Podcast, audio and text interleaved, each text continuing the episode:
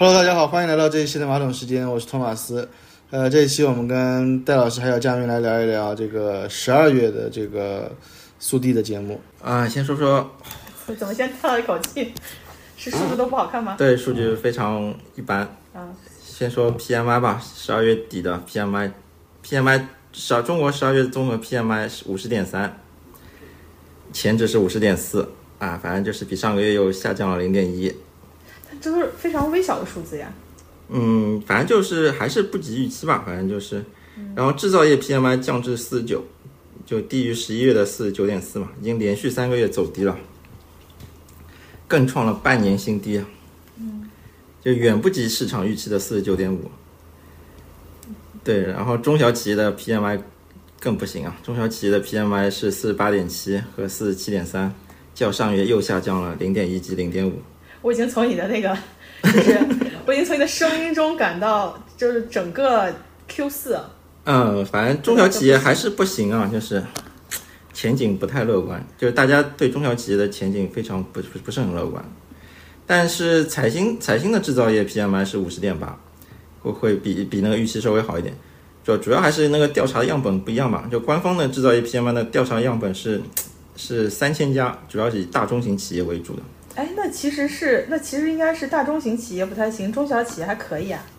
哦，没有没有没有，主要彩星的那些 PMI 主要还是以出口转向型的企业为主，但是它的样本也比较少，就五百家，所以说这些出口企业的其实还是可以的，但是非出口型、非出口转向型那些制造业那个企业就不太行。就觉得国内的景气度还是嗯，没有就制制制造业非常不行，制造业景气非常的低。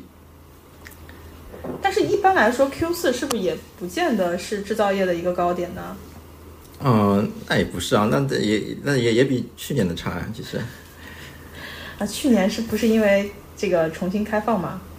啊，重新开放几年？你你如果看去年的话，嗯不就是二二年吗？二二年年底不就是有一波这个这个那个封锁，就是开放之后的数据反弹吗？嗯，但总体来说，也是从股市的表现，大家也能看出来，就整个 Q 整个 Q 四年底也没有有一股什么振作的气氛上来，是吧？然后财新呃，就服务业的话还是还行，服务业就现在现在就是现在企业就是那个制造业不行，服务业还不错。就财新服务业 PMI 是五十二点九，比预期的五十一点六高一点。啊，那服务业服务业就是比上月上升了一点四个百分点，然后为近五个月来最高。嗯，就服务业就是景气程度持续修复，服务业非常好，但制造业是持续低迷，现在是这种情况。好，然后说说 CPI，CPI 就前天吧，好像是，嗯，CPI 反正是又负了，主要的影响因素是什么？就连续三个月通缩了，主要还是猪肉的问题，猪肉就二师兄又背锅了。十二十二月份猪肉价格同比下降百分之二十六点一，啊，那有点多哎。哎，我也搞不懂猪肉为什么，大家吃不起猪肉了吗？还是大家都觉得猪肉不好吃了呢？一方面可能是因为供给增加吧，但需求的确是不好。嗯，然后其实老样子，去掉猪肉，呃，就是猪肉的影响嘛，像影响是负的零点四三，其实加上猪肉的零点负的，加上猪肉影响的零点四三，其实 CPI 还是正的。哦，对，但是但是比预期好一点，预期是负的零点四，但那个但是已经连续三个月通缩，但是总归总归数据不是很好看嘛。对，就是然后扣除食品和能源的核心 CPI 同比上涨零点六，保持涨幅保持稳定。就核从核心 CPI 来说，其实还是不错的。哎，那是不是其实大家现在的感觉就是餐饮也没有那么贵，是吧？对，猪肉现在便宜，最近不是新闻里一直在说那个一一就做腊肠嘛，把很多猪肉做腊肠卖出去，其实相对来消耗不掉。嗯，对，就是其实本来本来就是十二月份想那个春节的，呃，就是春节那一波嘛，但是春节那波好像需求也没起来，这二师兄一直在跌，就没有反弹的迹象，就是 CPI 反正就是就这个样子了，就是一直不景气。没有见到什么起色，是吧？是的，是的。然后 PPI PPI 的话，呃，是也是也不及预期了。十二月份 PPI 年是年化增率是负的二点七百分比，预期的话是负的二点六，也也是不及预期。主要原因其实还受那个国际油价，就国际油价不行。十二月份受国际油价的继续下行以及部分工业品需求不足的影响，PPI 就是还是在环比下降。嗯，然后说说社融，社融是昨天刚出来的数据。嗯呃，昨天昨天晚上嘛，就是一直在很期待这个数据，但是还是不行。难道这么多期还没有告诉你要放弃希望吗？对，社融 M 二中国十二月 M 二的供应率是九百分之九点七，预期是十点一嘛。嗯，社融，然后再看看全年人民币贷款，嗯，呃，人民币贷款是增加了二十二点七五，同比多增了一点三亿万亿，但是存款其实也增加了很多，存存款增加二十五万二十五点七四万亿。哇，我国就是东南亚，就是消费的属性还是非常强劲的。其实还是存款增加更多一些，哎，说明其实还是消费不足嘛，大家消费意愿不够。但我觉得还是跟整体不光是消费意愿，大家也不愿意投资呀。就整体大家就觉得，对，所以说所以说 M M M M 二也不及预期嘛。哎，反正就是各种低迷。所以说现在大家那个降息的呼声又出来了。嗯。降降息，降息主要就是让你觉得存银行还不如还不如拿去干点什么这样。然后，其实最近最近我们可以看到，就是那个国债啊，国债十年期国债和三十年期的国债涨得很猛。然后，其实三十年期国债的主力其实是那些保险资金。其实，其实保险资金一直在买那个三十年期的国债。但是你反过来看啊，就是从去年开始，我记得去年春节之后有一波。那个保险产品的热销，嗯，当时就是卖。今今年其实就是今年年是今年国庆之后，就保险资金更多。哦不，今今年我说今年国庆，就今年十月份到。现在是二四年。哦对。哎那个对，就去年整个来说，大家在那个市场上看到的保险产品的热销，就是因为其他的投资品都没有什么好的收益，不管是债也好，还是股票也好，那房子就不用说了嘛。然后。大家觉得我不存钱，那钱投去哪里？它还能比它还能保值增值，对吧？对，所以说保险保险产品现在热销很很好。嗯，因为保险保险保险公司会买一些国债来做对冲的，所以说就是现在有三十年期的国债涨得非常的大牛市啊，真的是大牛市。然对，然后看看进出口数，进出口数据其实还是不错的。嗯就跟你刚刚说那个从财新的财新 PMI 这是能反映出来吧？对，然后整个二零二三年我国货物贸易进出口总值四十一点七六万亿，同比增长了零点二百分之零点二，然后出出口是二十三点七七万亿，同比增长零点六，然后进口是十九点七九九十七点九九万亿元，就是同比下降百分之零点三，就进出口好于预期。嗯，就总体来说，这进出口好于预期，实现了促稳提质的目标。对。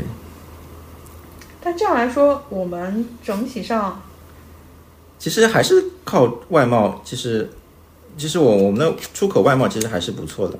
但是问题其实还是在那个内需上，内需消费上还是有很，然后制造业上也有很大的问题。现在就大家不愿意花钱，然后那你就没有办法再让企业进行扩大生产的这种投资。对，其实。还是要进一步激发民营企业的活力啊，增增加民营企业的发发展韧性。就政策上还是要多多关心那些中小企业的制中中小企业制造业，要要往上那边倾倾斜一些。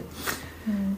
然后其实，嗯，这个月其实重点关注就是重点关注几个点，就是就是这就前天周四，呃，这这这这上周四，嗯，就前天周四的话，十年期的国债利率是低于了麻辣粉的那个利率。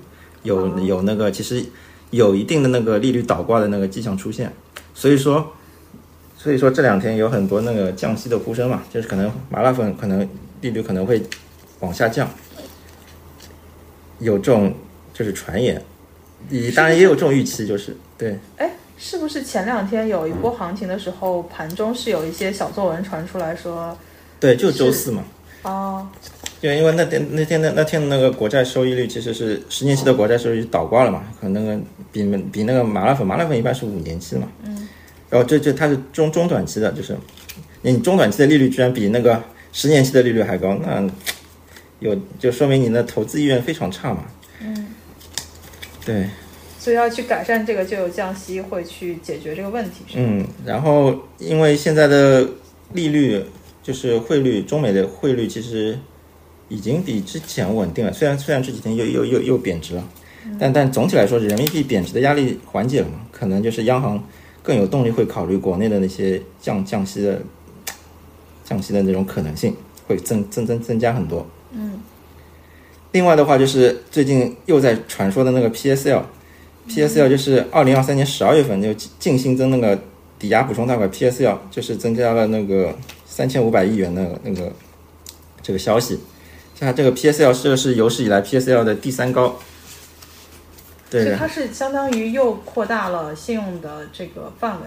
对，是的，其实呃，其实其实更偏向于一个宽信用的作用。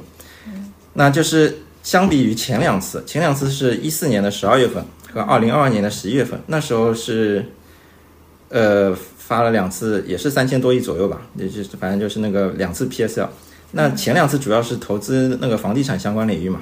哦。但这次的 P PSL 可能更注重于就是投资那个支持那个三大工程建设，就是那个规就是规划保障保障型住房，一个是，还有一个就是城中村改造。还有一个就是平级两用的公用设施基础建设，其实就是以前新闻里经常提到的几个。嗯，对。所以虽然这次不是直接与投资于房地产，房地产，但是也也相关的，因为你还是有很多基础建设和你刚刚说的那个保障房，它其实还是跟土地是相关的嘛。对。然后我们对比之前的前两次那个 PSL 的投放，嗯，就第一轮的 PSL 投放是一四年十一月到。一五年的六月，然后那段时间沪深三沪深三百是从两千五百三十点涨到了五千三百八十点，涨幅大概是百分之一百一十二。然后第二轮投放是二零二二年的十月三十一号到那个二零二三年的一月三十号，嗯，那那一轮沪深三百是涨幅了二十二点一，就从三千四百九十五涨到四千二百六十八。那我们保守点，再打个打个打个对折，涨个百分之十行吗？我觉得现在对。股市百分之十的这种奢望都不要有的感觉。呃，反正再看吧，这个反正根据前两轮 保守的，根据前两轮的投放，应该是会有一带会带动一波股市的反弹。来，你报个数。嗯，这个对比让我想到那个印花税的 降幅的对比啊，什么印花税降日什么发布之后首日什么四日、三日、三日内、五日内。嗯，也也也是能比比看的。嗯，对。我们之前说了一个什么那个什么逆因子调整，逆逆逆周期。哎，对对，宏观审慎好像没什么用呀。嗯。当时是谁 拿历史数据对比了一下，然后至少我记得那个涨幅，我们也别说什么五十、一百、二十总是有的。嗯，对。但是现在还在跌。我觉得这种对比，这种表我看的越多，我就会越觉得这次不一样。因为好像每个都好像不是那么回事儿了，时代变了是吗？我我们再给他多一次机会嘛，叫事不过三，我们看看，对吧？这第三次、第三轮的投放会怎么样？不过我觉得还是蛮有信心的，因为沪深三百其实已经有突然有信心，让我很害怕。五五零和沪深三百其实还是有点企稳迹象啊，是吗？嗯，好，那那从上面的这些数字上来看，反正基本上我觉得传统的宏观指标都。呃，都不是很乐观，不是很乐观，对。那我们从技术面也好，或者说从具体的这个技术面的话，其实呃，想就是还是之前的策略吧，就是十二月和一月，就是上上上期说的，十二月到一月份，三百基本上是跑赢，呃，三百基本上是跑赢一千的，所以说从最近的这两月一千杀的很猛，嗯，最近小盘补跌，对小盘补跌，你的担心终于发生了。但其实还可以，你真的去看看二零二四年的到现在的话，嗯，其实还可以，也没有特别明显。对，然后二月份和三月份基本上是一千是百分之百跑赢三百的，所以说其实十二月份根据我们的策略，就是你多三百空一千，其实是暴赚的这一个月。我有一种听到凡尔赛的感觉。那所以，所以逻辑上来说，你觉得，嗯、现在我们现在是一月中嘛，嗯对吧？然后到一月底，所以所以说我还是蛮有信心的。一般一般来说，最后最后一波下跌就是小盘杀跌，就杀小盘。但你觉得杀完了吗？这这感觉它好像还没有杀到底的样子。虽然补跌了，你刚刚不是说，呃，就是现在五五百是跌破了呃去年的那个新低嘛，嗯，呃一千还没有，但一千呃反反反正还一一千反正肯定还更加弱势一点。就从最近的盘面来说，你只要看一千在反弹，如果一千的反弹大于五零三百，那基本上就是反弹，就没什么戏了。所以说逢高还是要减。就你什么时候看到就是五零三百在领涨，一千没怎么涨，那基本上就是可能有就是底底部的出现，就是可能在这里。好的，这个小抄我会记下来，后面观察一下。对，反正是昨天和前天都是一千在反弹的过程中，一千在领涨，那是肯定是有问题的。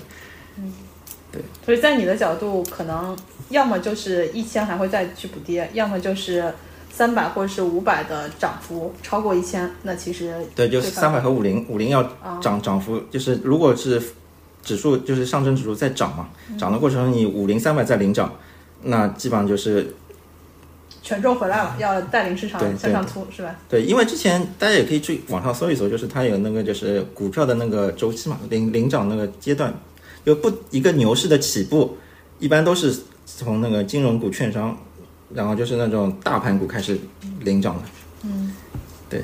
但我们过去一年不就是在反复验证策略不是规律在被打破的状态吗？嗯，过去一年那个银行还可以吧？对，银行还是不错的。对，好，那所以总的来说，总的来说就是我现在我现在重点关注二八五五二八五那个缺口，我估计就下周二到下周四。你是觉得再会下去一下，然后就反弹了，是吗？对对对，反正空单还是要拿在手上。没现我现在就没有空单，就没有安全感，没有安全感，一点安全感都没有。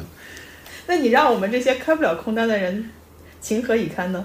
就只能那那只能再等，再等时间，等时间。就下周关注二二八五二二八二二二八五二八五，吓我一跳，我想说怎么又下然后然后然后重点关注重点关注领涨的时候是五零再涨还是一千再涨，嗯然后再再重点关注一下那个期权隐含波动率。哇，你已经给了三个参考条件了，如果再不中一个，实在是说，我不过去。我现在我现在就是靠着在三把来来判断到底是不是反转还是反弹的那个，对，好的，因为一一千一千的隐含波动率基本还是在近高远低的状态，就是一千一千可能是好不了的。啊，你这样让我很担心啊！毕竟前两天我是悄咪咪的加仓了一千的人。但其其实其实也是好事情，一般就是假设假设的过去的历史是对的，就是那那最后一波的杀跌就是杀杀小盘的，嗯，对就是你们之前说的嘛，还是要来次来一次出清的带血的筹码。但是如果、如果大家都不出，那怎么有新的资金再进来？我好像对对前两天看到那个不是一月份以来连跌了六天，然后哦，我记得有一天暴跌之后。每个自媒体，就反正我在我在微信上刷到打开的，不管是视频号还是哦对，最近一直刷到雪球那个事情，啊，对对，是雪球要敲入嘛，对什么对吧？然后我看到大家都就是不能是极度恐慌吧，然后就在说，嗯、马上那一波大的出血要出现了，然后怎么怎么要绷不住了，结果好像转身又有一个反弹，然后反弹之后大家说完了，说好的下跌又被止住了，又看不到那个。反弹也很弱，很弱呀很弱很。弱就周四周五的反弹没没弹多少。但是你不就时间空间上又到不了了吗？对，就是又又继续拖嘛，就是。就没有延续那种恐慌，恐慌没有被杀出来，所以大家觉得又要拖时间了。但 anyway 吧，反正，嗯、我感觉今年整体大大家从我们沟通的效果上，已经不能悲观的再悲观了，所以也可能就是最后的最后了。呃，现在上次不是有个呃谁说的嘛？那个股债股债性价比，那个那个那个那个百分位到百分九十九十九点九九九十九点九了嘛？就是也不能代表什么就，按照这个指标来说，就是股票的对，还可以不停的往后面加九。拼多多砍最后一刀，对吧？对对对，你就会发现需要一百个人 再继续砍那一刀。但不管怎么样吧，就是那还是要理性看的，就九十九百分位超过九十五，就是其实已经是有什么用呢？大于两倍标准差已经是非常那个那个那个那个，对从统计学上说是已经非常低的概率了。总的来说，其实我们每次聊，大家聊的其实就是一个概率，因为没有人有百分之百的把握，要百分之百把握，那不就 all in 加杠杆上了吗？所对以还是还是只能说，我们每次聊的都是一个相对大概率的事情，而不是说这是个绝对事件。那我们再说说让人让人羡慕了一年，继续在羡慕的这个美股吧。美股美美国的话，从非农数据看啊，非从非农数据看的话，就是它那个非农美国十二月季调后的非农就业人口是增加了二十一点六万人，预期是十七万人。呃就，离谱，失业率失业率是三点百分之三点七，低于市场预期。就不管是从失业率还是从那个非农就业人口，就是就业增长加快，工资涨幅超出预期，大大降低了每年美联储三今年三月降息的可能性。虽虽然我对降息一直是不太抱有希望的，但是越来越远是吗？但是它那个美国经济为什么那么好？哎，这不就成了从去年到今年的未解之谜吗？嗯，然后就是那十二月一号那个非农报告非常的强劲，就是这样就会大大降低了那个上半年降息的可能性。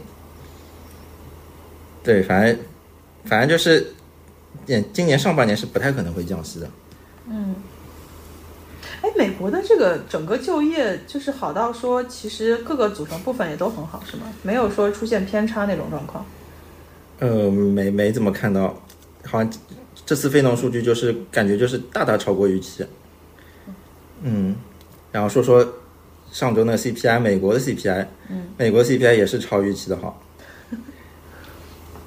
对，但是就是嗯那它那个十二月末季调那个 CPI 年年率是三点九嘛，预期是三点八。啊，反正就是同样的，就是和那个非农数据一样的结论，就是那个降息的紧迫性和可能性大大的降低。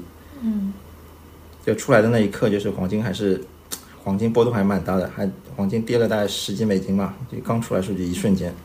嗯哎，那不是一个很好的套利的机会，是吗？呃，反反反正我我是在每次数据出来的时候，我都会做做一波那个波动嘛，就是，啊，当然这个是这个就看个人的手速快不快了。拼的是一个技术。反正就是这些大佬们，就是美联储的大佬们频频出来讲话，说今年降息是不太可能的，就是进一步加息可能是合适的。那我们看那个二零一四年一月四号那个美联储的会议纪要，他说了，与会者还指出，通胀预测伴随着异常的高度不确定性，某种经济情况下进一步加息可能是合适的。就他重申了，就是在那个通胀嗯没有到那个就是那个目标之前，就是他那个利息政策不会发生。对降息降息肯定是不可能的，就是这么一回事情。对，就是现在就是，如果你即使预计现在是软着陆，这距离降息还是很远。毕竟现在没有这个环境嘛，他没有必要去。对啊，它 CPI 又高，然后那个呃核心 CPI 环比核核心 CPI 没有降下来，然后 CPI 又高，就业又好，工资又发的工资又在涨，这个降息是没有理由的，就是。对那这样来说，整个美国的投资市场，其实它的投资品都还是有很高的收益的预期的嘛。对，是的，是的。哎，反正 我总觉得在去年你错过了美股之后，美国对你来说就是有如噩梦一般的存在。啊，虽然我自己也不炒美股，我啊我我不不是不是很喜欢炒炒美股，啊，为什么？不是要开户太麻烦，我不太不太喜欢去开一个海外账海外账户，就是啊，入境也麻烦是吧？对入出金比较麻烦。你可以买那个什么，对吧？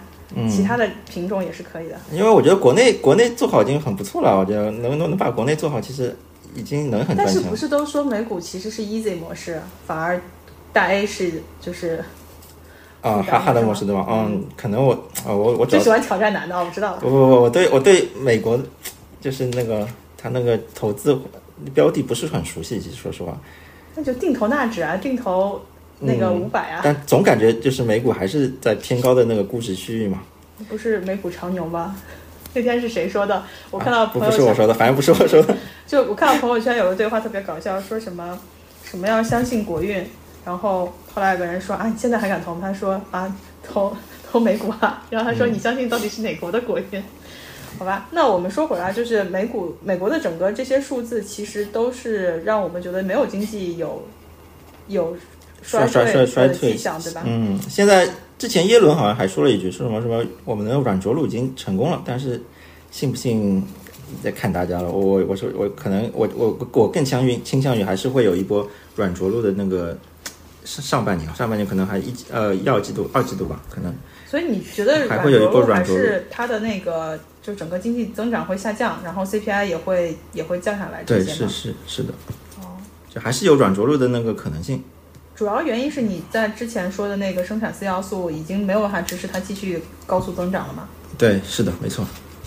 好吧，然后黄金的话，其实一样的，就是、呃，因为那个强劲的 CPI 嘛，就是核心 CPI 又不降，然后就非农就是黄金，黄金上涨的可能性其实还是相对比较低一点。然后从技术上分析的话，现在黄金还是从那个二幺上次那个空单被打呃多的，就是就是那空单被打爆的那二两千一百点，其实还是一个很高的高点，几乎几乎是不太可能突破的。嗯现现在就是从两千一百点，现在下下下降，就是跌跌下来，我感觉差不多，可能这一波下降一这一波段可能快结束了。哎，那我们嗯。我记得我们在去年年初在讨论就是大类资产配置的时候，大家都在说想要配点黄金嘛，嗯嗯，然后但是那个时候其实也是黄金涨了一波，当时主要其实还是因为人民币汇率的问题，人民币汇率当时不是蹦向了七点四嘛，快几乎快接七点四了，但是没破嘛，好吧。嗯，对。所以现在比如说它这波回调，但现现在人民币还蛮强的，现在现在七点一八嘛，虽然说最近贬了一点，但但之前之前还到过七点一，嗯，所以说其实做多沪金的性价比没有那么的好，其实。啊，所以你还是不觉得它是一个合适的入场的时间是吧？对我我其实我觉得做做多黄金还是做多沪金啊，如果是沪金的话，其实还是要看人民币贬值的去走走势的情况下去做多沪金会好更好一点。嗯。然后说说原油吧。嗯。原油原油实际上，呃，长期还是看空的，因为短期最近因为是中东那个地缘政治问题实在是太复杂了，就是因为那个胡胡塞武装的事情。对，又有一些冲突升级是吧？对，然后周五的话，其实还爆出来那个阿曼海域，伊朗扣押了一艘美国游轮。其实周五周五其实其实上周吧，上周其实整个油价就是在反弹的一个过程，就是因为它那个中东那个局势不确定性，导致了油价有那个地缘风险的溢价。对，但长期来看，长期来看就是二季度今年的上半年，应该就是因为整个全球有记录那个衰退的风险，就是软着陆的风险。嗯、总体来说的话，还是需求不足，需求没有那么的好。就是二零二四年需求同比增幅放缓是一个大概率的事件，所以说我认为就是可能油价二四年的话，可能是一季度涨一涨，然后二季度可能要往下走了。就是我们就是我看了那个其他很多期货公司的研报，嗯，如果就是他们认为就是极端情况下，如果就是出现硬着陆的风险，硬着陆的风险，他认为就是那个外盘的话，那个 WTI 原油和布伦特可能会考虑考验六十五美金一桶的那个价格。那国内呢上海油，上海油可能是会考验五百元每桶，但如果是软着陆的情况下，可能会在这基础上加五美金左右，嗯，大概就七十美金，七十美金可能是一个软着陆的一个比较好的一个买点。对，所以基本上感觉，我听完你的这些数字和大概的讨论，今天不太适合投资啊。就每个品种都没有什么特别，就感觉原油其实可以蹲一波，其实我觉得 可以蹲一波大跌，就是二季度的时候，因为、呃如果出现真的出现硬着陆，那真的是一个很好的一个，呃，就是一个非常好的买点，就是等如果出现硬硬着陆，它可能会通常有一波急跌。那如果这样的情况下，油价可能会出现一个 V 型的那个先跌后涨的一种态势嘛？嗯，那其实蹲一下原油，其实会有一个非常不错的一个机会是吧？机会，对。当然，如果是软着陆的话，你可以在七十美金的左右考虑进场。对，但基本上你除了我我听下来，其实你除了对原油有一些操作的比较明确的机会之外，其他的相对来说都比较看空啊。嗯，大 A 其实大 A 其实我是在摸底了，大 A 我觉得还是有点希望的。从技术从技术上看，其实大概率就是下周或者一月底。就是如果下周不行的话，可能再拖一拖，拖到一月底左右。但我我我我我对大 A 我对大 A 的底部就感觉是二八二二两千八到两二八五零。嗯，就反正一定要跌破二八五五，把那个紧把那个那个缺口补了。哦。嗯，对，反正二八五以下我肯定会加加仓但是你。对你对，因为我其实从去年开始看到市场上有很多大 V，特别是去年 Q 四开始，嗯大家已经不仅仅把二八零零，就是要说什么极限思维，嗯，就压力测试，大家都在想，你你有想过那个压力测试的位吗？就是没没有道理啊，我觉得，这这完全你觉得就是二八五零了，就二八八对两两千八到两二八五零，我觉得应该不会太惨了，就那你都甚至不做，比如说两千六百点的这种，嗯没没没有这个考量，没有这个考量。嗯，在加密体系里，如果到两千六就更该买了。对，你你那股债 股债。股债那个性价比已经九十九点九分位了。那我就问，股价性价比好像去年很多时候券商或者是研报都会拿出来分析啊，就是嗯，它并不一定是一个绝对单一指标嘛。对，就就就这么说吧，就是如果从估值的角度来看，两千八肯定是一个很低估的。那如果你就是它可以再低。跌到两千六，那肯定是不是估值的上的问题了，就是。那你是那时候就考虑车厂问题了，那那那就是另外一个话题了是吗？另外一个话题了，就是这肯肯定不是估值上的问题了，对。对，我也这么觉得。我觉得现在聊的就不是估值的问题嘛，因为估值嘛，你说股债性价比，就是一个市场上被很多年被认可的一个一个一个一个一个点嘛。就是我觉得有一点是肯定的，就是你在两千六的时候抄，肯定比在两千八的时候抄赚得多。那你在、你在两千四的时候抄，一定比在两千六抄赚得多。这个是数学题嘛，我觉得大家都会算。但问题概率是说，呃，现在已经是两千八了，对吧？那会不会到两千六？会不会到两千四？这是一个概率问题。那你你得根据自己的这个，也其实也是个算术题，你给它多大的概率，你怎么去算这个这个这个题？我觉得大家都有自己的算法。算法。也特别是如果说我们说这个短期的这个博弈的话，我觉得主要还是资金盘嘛，就是资金供需决定短期的走向嘛。对，我觉得里面一个很大的一个因素是说，我觉得有两个吧，一个是外资盘，就是外资怎么就北向怎么看这个市场，我觉得北向这个资金还是很重要的。另外一个呢，就是港股会不会反转？因为港股今年第五年了，如果现在收盘的话，就是第五年的阴线，港股今年涨过吗？没涨过涨过。那天还是涨过一天好像涨过一天那天涨，上次看到个段子说什么没涨过，好像。对。前几天是这样的，还现现在涨了一下。那如果港股先翻身的话，那 A 股应该也会，应该是会跟的。所以呢，我我觉得其实是它就是港股也是一个外资的主导的市场嘛，所以也是一个风向标，可以看一看。还有一个就是，呃，可以看看这个基金的这个规模有没有降，可能再过一段时间应该也会有基金的年报，也可以看看基金的规模有没有有没有有没有下降，因为就是看韭菜有没有割嘛，因为实际？对，其实我觉得最近的市场的情绪蛮低的，就是可能我觉得有些人已经熬不住要割了。嗯，其实那个基金的持仓的这个水位也是一个能衡量市场情绪的一个能量化的值嘛。那看看这个基金持仓，但是我们看到的是都是一个比较后偏后的一个一个数字了，但是也能作为一个参考。如果基金持仓在下降，有一些韭菜割了，那可能也是一个机会。嗯，但不管怎么说，你最后反转还是得有新的资金进来嘛。韭菜割了之后，他要进来，他要再进来，他肯定得绕个圈，那得得有人率先来进这个市场。其实大家之前一直期待的就是，就是比如说平准基金啊，或者这种嗯国家来救市的这种手段，目前来说还没有看到。没看到嗯，嗯，对，所以我觉得肯定还得有资金来推。我觉得基民会不会跑？那他跑还得有人，那得涨起来得有人进嘛。所以呃跑只是一个，我觉对，得因为你刚刚说的一个很重要的点是，基民得先跑，就得有得有出清这件事情。对，看跑其实还是一个左侧概念，对，就是可能是不是雪球会出清一下？嗯，北向就偏那个，我觉得有点偏转折点的这个，啊但北向我觉得不一定啊，北因为北向我觉得现在有点一会儿买一会儿卖北，北向都很大。对北向北向其实和那个五菱五菱的关系比较大。啊，是吗？我对对对我感觉北向最影响我的持仓就是港股了。但嗯总的来说，就刚说到那个出清，还有一个问题是，钱出去了，你得让他以什么理由再进来。嗯，对吧对，嗯，然后大家说的是，你得你让他进来之后，那得有一波资金把它推上去，要么他就是觉得哎开始回涨了，他进行右侧的买入，那要么就是他再跌到两千，就像你们刚刚说那个算术题，嗯，到两千六、两千四，他觉得已经足够跌了，可以再进一波场了。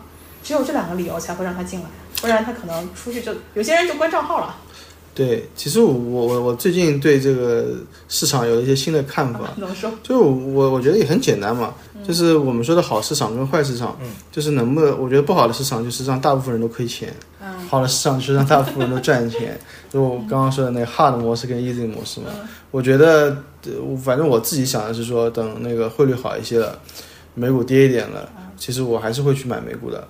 嗯，就是可能就是就作为一个配置嘛，来去买，因为明显我觉得我还是觉得就是要去简单的地方 去对对对，然后没有必要把自己困在一个比较难的地方。但是我觉得呢，因为你已经配了，所以也没有必要这么着急。就是我觉得配置这个事情是长期的工作。对的，是慢慢来的，所以我觉得可能是我也觉得美股会跌，因为你跌了再买嘛。虽然我也觉得美股长期是大牛，但是它还是会有一些，其实对它从零八年当当中有个疫情的坑，它掉了一下，其实就没有怎么跌过嘛。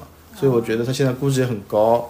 虽然你有各种各种理由说它估值高有道理了，比如说什么科技厉害，什么 Big Seven 多厉害，AI 什么的，你有很多理由说它好。但我觉得涨多了一定会跌的，这个是我的这个思想钢印，所以我觉得 我等它跌了，然后呢，我觉得我有两步走吧，一个是等汇率好一些换点美金，然后呢可以去准备买美股，然后呢等美股回调之后再去买，我觉得这个是我之后的一个计划，因为我感觉就是你总不能涨到天上去嘛，对吧？然后 A 股我觉得真的是我是不太看好的，我觉得蛮我觉得蛮难的，就是我其实不是很同意佳明说的这个二八五五，我觉得有可能更惨的，我是比较悲观的。但是其实我虽然呃看法比较悲观啊，但其实我持仓蛮多的。这个我觉得就回到刚刚说的一个概率的问题，就是我觉得确实在这个位置就有可能反弹了，那很有可能我是错的嘛，对吧？所以所以实右侧右侧买入，不对，所以定不一定要所以所以我我我配置蛮多，但是呢，我另外一个一个想法就是，我后面补仓的这部分现金仓位，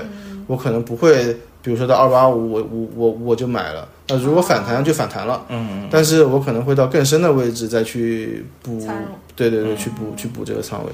哎，但是我们其实有聊过另外一件事情，就是大 A 除了做价投，就是、嗯就是就是就是左侧买入，对吧？其实还有做趋势投资这件事情。嗯，那你有考虑过在这个所谓的 hard 模式里头找一些趋势？我觉得如果是做趋势模式的话，现在应该离场，对，现在肯定离场，对，就是对特为它在下跌趋势。对，特别是对于我们这个做股多的，因为我们没法像佳明这个去做一个对冲的保护。嗯，我觉得现在这个市场如果是单边交易的话，就是我们的一个一般的股民基民，我觉得现在这个市场应该是离场的一个。但是有一些新的，就有一些可能特定的行业是已经出现了右侧呢？好像没有吧？有？我我觉得是新能源，哎，我我不知道啊，因为我觉得，但是新能源你现在也不能说是个右侧，因为我觉得现在有几它已经从山顶上下来了呀。呃，对我我知道，嗯就有个几个迹象嘛，一个就是最近高股息很火嘛，啊就是煤炭什么的，银行也算是高股息。那银行跟高股息不一样，因为银行是高负债，那煤炭是低负债的行业。最近煤炭很火，然后神华又超过了宁德时代，对吧？这这个都是这两天上了上了热搜的，对，所以我觉得可能啊，有的时候很多。你回看有很多这种这种这种事件性的这种事情，可能是一个转折。而且最近其实像光伏什么的，其实价格已经很低了，而且它它的价格好像也有一些反转的迹象。但我觉得现在也不一定能说是右侧，我觉得可能要再涨涨才是才是才是右侧。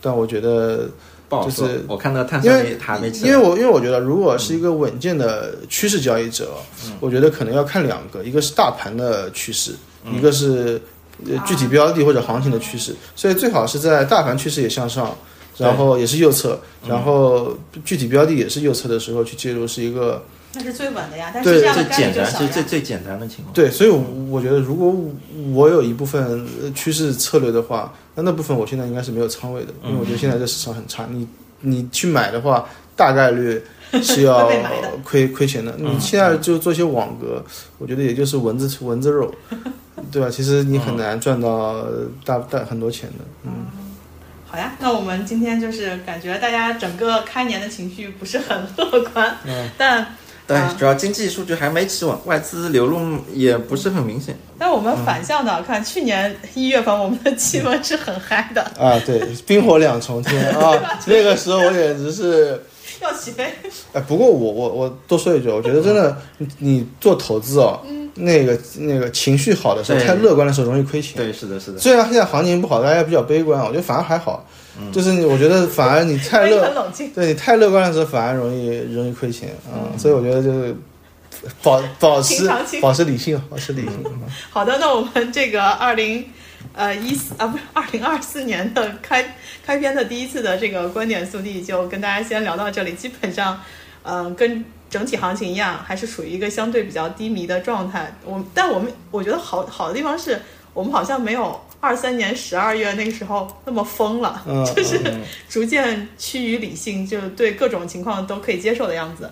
那不知道这是一个好的开始呢，还是一个短暂的呃转折？所以我们就也期待。我我已经发现了，在那个观点速递的留言里头有非常多的大神，也希望呃听众里头的大神也帮我们留留言、指指路，然后救救我，救救我！